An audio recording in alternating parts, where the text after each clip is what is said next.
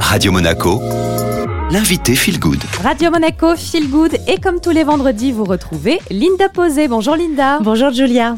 Alors aujourd'hui, on va parler du management participatif et bienveillant avec vous. Alors déjà, quel est le but de ce management, Linda? Le management participatif et bienveillant permet de remettre l'humain au cœur du système en prenant en compte ses compétences, sa zone de génie et aussi ses failles. Comme disait Einstein, Julia, tout le monde est un génie mais si vous jugez un poisson à sa capacité de grimper à un arbre, il vivra toute sa vie en croyant qu'il est stupide. Alors en utilisant la zone de génie de chacun dans l'équipe, nous valorisons notre collaborateur, boostons son estime de soi. Ainsi, il sera plus reconnu déjà par lui-même et par conséquent par les autres.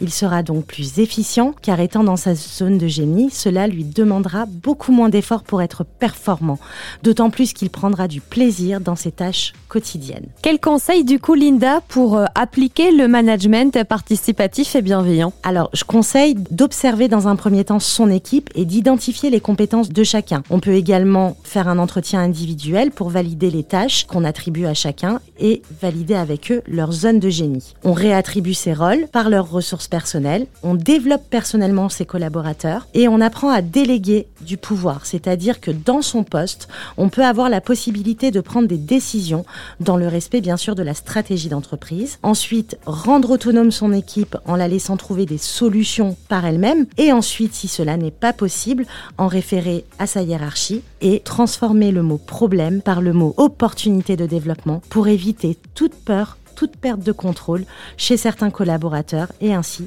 développer le leadership de chacun. Faire un feedback reconnaissant et puis créer du lien en organisant par exemple des petits déjeuners où tout le monde ramène quelque chose ou bien en prévoyant une fois par mois un déjeuner d'équipe, ce qui permettra vraiment de faire participer chaque collaborateur et le rendre donc plus autonome et plus responsable au sein de son équipe.